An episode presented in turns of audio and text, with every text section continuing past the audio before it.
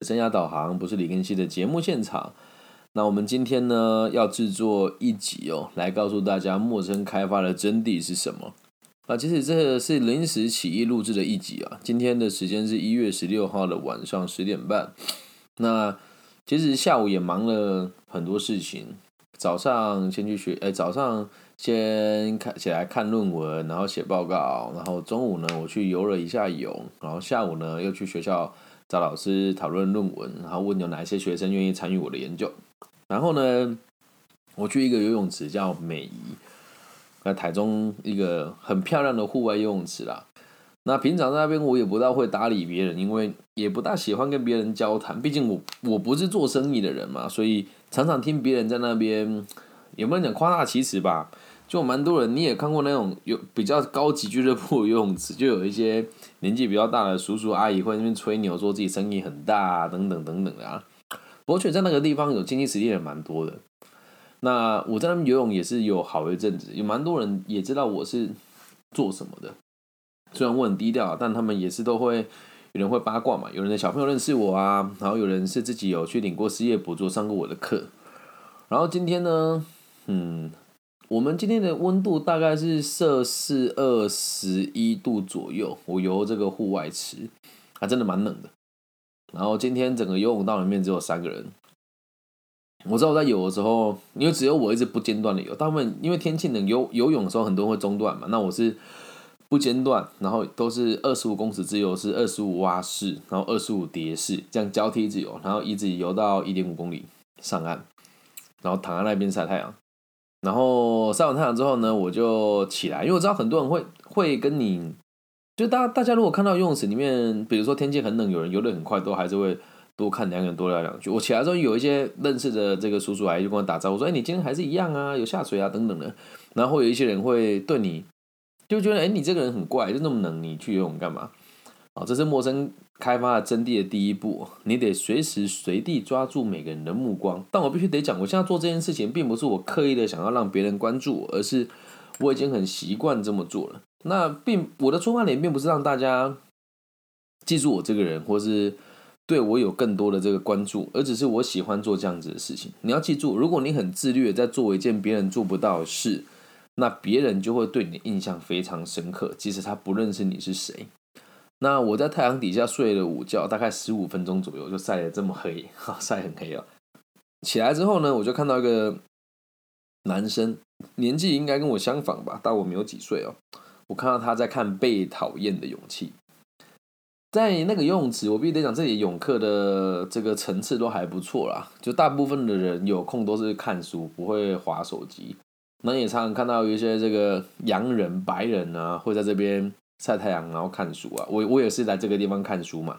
那我看到他看《北太阳》时候，我就因为那时候戴着墨镜，然后我也戴着泳帽，然后就躺在那个他躺在他的躺椅，一个男生，然后我就跟他比一个大拇指，他就拿下耳机说：“你干嘛跟我比大拇指？”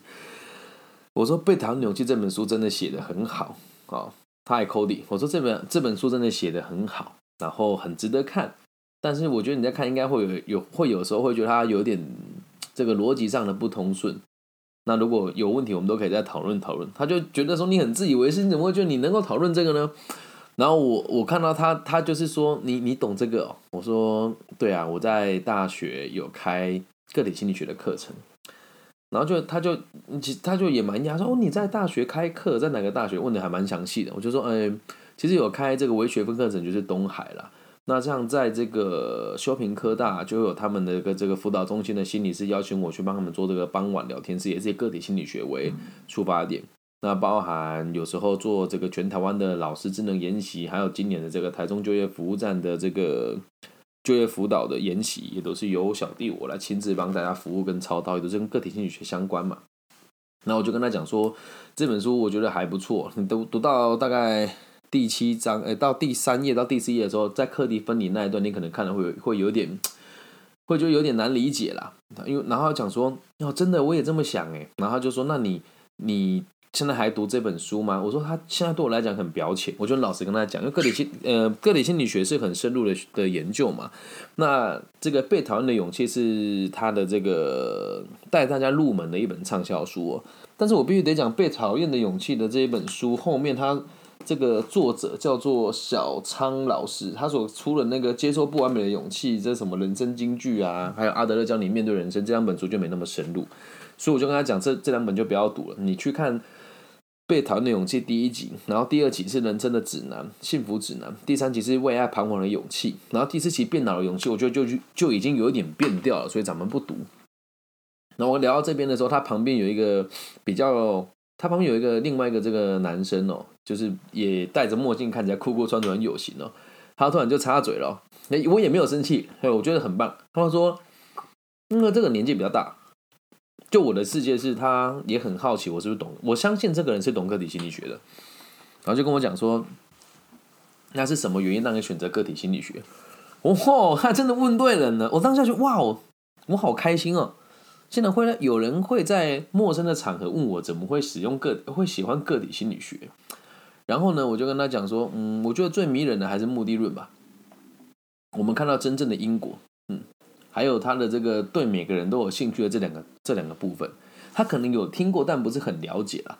然后他讲说，那如果要给我一本书，你认为读什么能够最快了解个体心理学？这个人问的问题真的很专业，但我还没有机会好好认识他。对，因为他我我们还没有很多的联系，有加赖嘛。然后呢，他就跟我说，哦，这样子哦。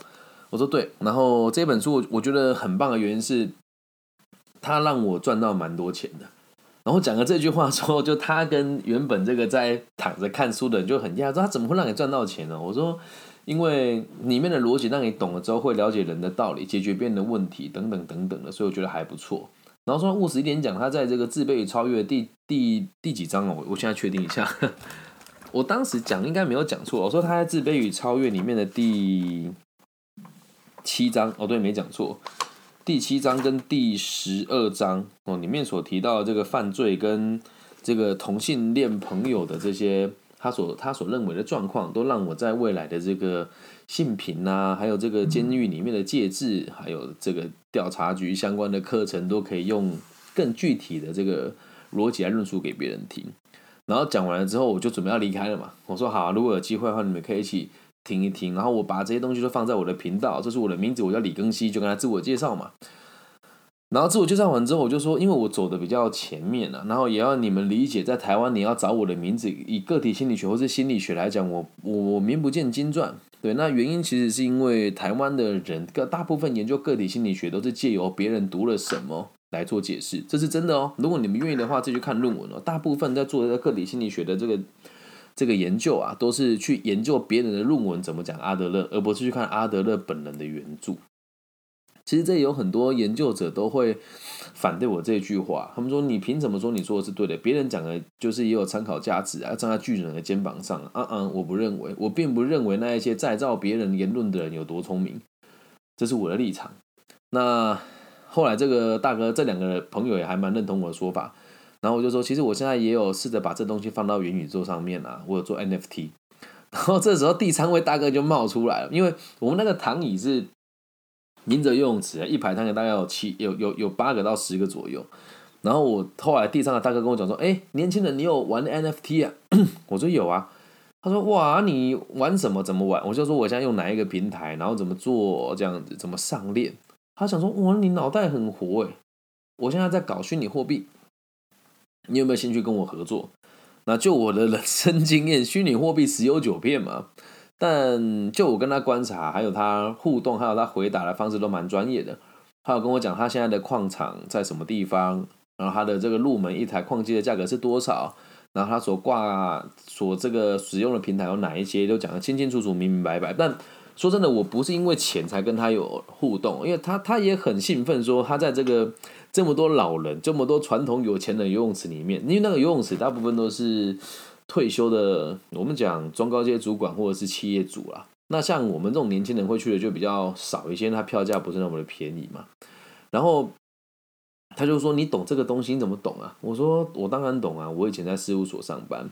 那换成他不知道什么是事务所喽，他做虚拟货币，然后做这个自己私人的这个朋友的借贷，他不知道事务所是什么，我就解释给他听。然后解释完之后，他讲说：“你有带名片吗？”他就自己给我他的名片了。他是一个有登记在案的公司行号，然后他主他的业务范围很广，而且这个人脑袋非常好，他六十几岁吧，我没记错的话，年纪蛮大的。但是也看得出来，可能曾经叛逆过，因为他说话的方式也很有江湖的这个味道。然后他就跟我讲说：“我想跟你合作。”嗯，一般人遇到这种人，你应该也不敢跟他合作啦，因为。来历不明嘛，他直接跟讲他的办公室在什么地方，他就递了名片给我，然后我们两个就约了下个礼拜二。他说他想要跟他的工程，因为他现在刚开始做虚拟货币，然后对于 NFT 这个东西他有概念，但还没有落实。但我也很老实的跟他讲，我所做的上链的东西，并不是像以太工作坊或是在这个虚拟货币的这个交易范畴里面，我是用台湾的这个 J 卡这个平台，主要还是以台币。购买为主，它的流动速度比较快，而且用法定货币交换速度也也是比较迅速的嘛。他说：“那礼拜二我把我工程师找来，然后你来我办公室走一走，聊一聊。”就说好。来，陌生开发，我从头到尾有跟他们讲说我要什么，跟我希望他们给我什么吗？没有。所以陌生开发真正的真谛哦，其实你要非常清楚，也要非常理解你自己要的需求是什么。然后在日常生活当中，你所散发出来的这个气息，就让别人愿意跟你互动。那这个信任感其实很重要。就像我认同那个人读这个被讨厌的勇气的时候，我并不是希望他购买我的产品，或者是认同我这个人。我只是单纯的觉得你读这本书很棒，我喜欢。所以不要吝啬赞美别人，这是第一点啊。我把它写下来好了。不要吝啬啊，赞美别人。这是第一点，然后再第二点呢？赞美的时候要有重点。我今天我跟说，你看这本书很棒哦，棒在哪里？我不知道，没有意义嘛。我就跟他讲这本书棒的点在哪边。因此，如果要让别人知道你要称赞他，要言之有物。第三点就是要博学多闻啊，博学多闻。那博学多闻这个就比较抽象了，大家可能很难理解什么叫博学多闻呢？博学多闻就是别人问你什么时候都可以回答出来。就像今天第一个人问我个体心理学如何落实，第二个人问我个体心理学该读哪些书，第三个人问我 NFT 你的想法跟概念是什么。能够与他互动，他们就会愿意跟你有更多的交流。所以在博学多闻的这个状况下，大家会愿意跟你互动。在第四件事情最重要就是要诚恳，要非常诚恳。就当他们问我说，呃，那。就那个大哥，我们讲说虚拟货币那大，问我说你要不要跟我合作的时候，我也很直接跟他讲说，我我现在是没有想那么多啦，但如果有人能够跟我们合作上架按这个 NFT 的艺术品，我是很乐意的。然后他一直跟我讲他矿机有多赚钱，这个大哥也很妙，他讲话也都只挑他想听的，想挑他想啊，我在讲话，他只挑他想听的听。然后我在他在讲话，我也只都只挑我自己想听的东西听，所以我们两个沟通很有效率。他讲了什么，我接起我要的内容，他觉得他要的内容，但是我们都很诚恳的邀约彼此，懂吗？这四件事情很重要。接下来第五件事情呢，就是要大方且自信啊！因为其实当时啊，我在跟第一个先生说你读《被讨厌的勇气》这本书很棒的时候，左边另外一位大叔戴墨镜的大叔，他其实对我是存疑的。他第一个动作是他双手环环在胸前，然后这样看我，我知道他在听我们两个说话，所以。当时他的想法是，我看你这个人能讲出什么。我的观察是这样，但如果我因为他的这个词质疑的话，我就退缩了，或者我就不敢继续表达我要表达的内容，那今天就不会有这三位朋友的这个互动。然后最有趣的是最后一段，我在留赖给那个虚拟货币大叔的时候，其他两位朋友也加入了我的赖，所以在今天我做了三个有效的陌生开发。再来第六点哦，就是要有有效的连接，懂吗？如果只是单纯认识一个新朋友，大家都会吹嘛，说我去哪个招待所认识那个某某公司的谁谁谁，没有意义啊！你必须得能够跟他有效的互动，然后要有办法跟彼此联系，这样子才会叫有效的连接啊。那我们留了赖以后是很有效的连接，懂吗？你不要说讲完了之后回家，然后你跟他就没有互动了。其实有连接这件事情啊，讲起来很现实啊。我们要讲个东西叫门当户对。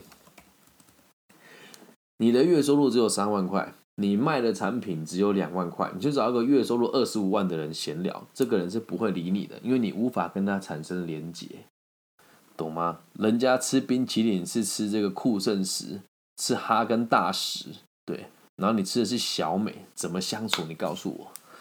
对吧？所以你要找你门当户对的人相处跟联系啊。那你说我们今天这三个人有没有门当户对？听清楚，门当户对这件事情不是用金钱来衡量，而是用思维逻辑哦。我敢说啦，这三个人里面哦，和我一样还在努力的，就是第一个看书的那一个人。另外一个戴墨镜的大叔问我读哪一本书可以了解个体心理学，这个人我用言语跟行为观察，他应该也是收入颇丰的朋友。对他很有自信，然后。说起话来还是头头是道，并且给予别人很十足的尊重。年纪大概四十到五十左右，这样子人收入一定不差。至于第三个那个人是最有钱的，他很低调，然后身上有一片刺青，嗯，然后说话很果决，然后对于不顺眼的人，他会直接表达他的不顺眼。那他这种不顺眼，并不是那种欺善怕恶，是他认为。就是别人做事情不合理，他就一定不会认同他。他身上有这样子的特质，而他在说话的时候也非常的讲求证据。他讲到一半的时候，你面子给我，他就估他就盘我了。我觉得很棒。所以在某种程度上，我跟第一位同学应该是收入的门当户对，对于这个兴趣是门当户对的。然后对于第二个戴墨镜的大叔是。我们两个思维逻辑是接近的，他能够理解我在陈述的内容，然后他可能对这个学问有一定程度的基础。然后第三个，这个刺青大叔很有钱的大叔，我们门当户对的点是，他认为我是可以接受新事物的人，同时我也不是一个盲从的存在，我也会尽可能的去查证每个人跟我讲话的内容是否属实，也非常符合他个人做生意的逻辑。所以我和这三个朋友也都是。门当户对的，好，我提了这一二三四五六七，那在第八点哦，就是要挑对场合，挑对场合当搭讪别人也是非常重要的。那我我个人，嗨，青青，有青青跟我问好，对我个人觉得这个，呃，游泳池这个场合搭讪人家是一个很好的地方的原因是，大部分会选择游泳的人都有几个特性哦，第一个是比较自律。然后第二个是做事情会比较讲求效率哦。你看上健身房的人，多数就比较没有效率，这是实话。因为上健身房要花很长的时间才可以维持你基本的体态，而游泳其实不需要一天半小时就可以维持的还不错了。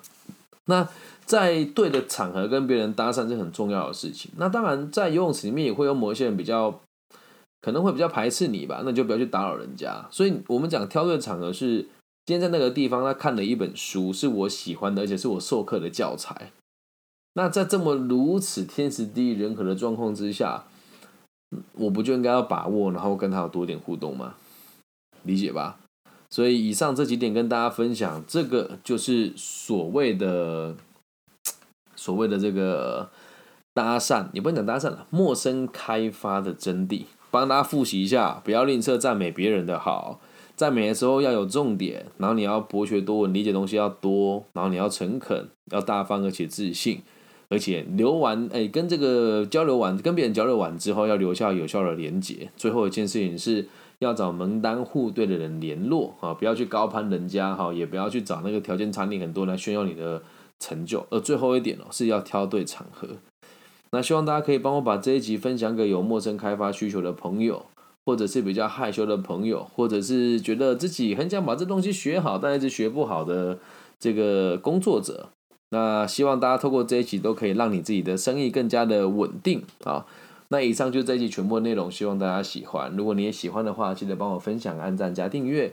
嗯，陌生开发这件事，我觉得真的很重要。那也不要害怕被别人拒绝，同时你要先知道你认识别人的目的是什么。谢谢这个 Melody 这个 Bro 八八八的这个分享，嘉靖同学的这个文美公司，大家可以参考看看。那所以希望你未来如果有机会在地方做陌生开发的时候，可以把这个技巧带回去，应该会对你蛮有帮助的。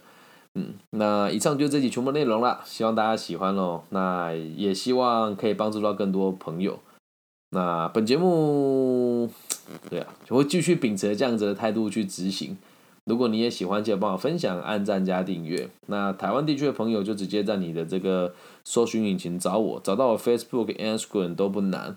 那大陆地区的朋友，除了在网易云的频道私讯我，跟我打评论呢，你也可以加入我的微信，我的微信号是 B 五幺五二零零幺。那如果大家在不同的行业有不同的陌生开发的需求，也欢迎大家来信给我，我会一个一个的教大家如何执行好这样子的选择，好吗？还有很多东西想跟大家提啦，但是由于自己做节目，我觉得也是要做个有效果一点，因为在最近这几个月的盈利状况其实就没有那么的好。当然，我们不是靠这个吃饭，只是会看到别人在这个行业是蒸蒸日上。我们有没有什么方法可以把它的商品化做得更好？是我们下个阶段要努力的事情，好吗？那希望你们都可以成为我的粉丝，我爱你们。那最后，如果你听完了觉得还不错，帮我找一个让你舒服的角落，祝福这个每一个在听这个节目的朋友都可以平安健康而且顺心。希望我们的节目可以给这个世界更多安稳的可能性。拜拜。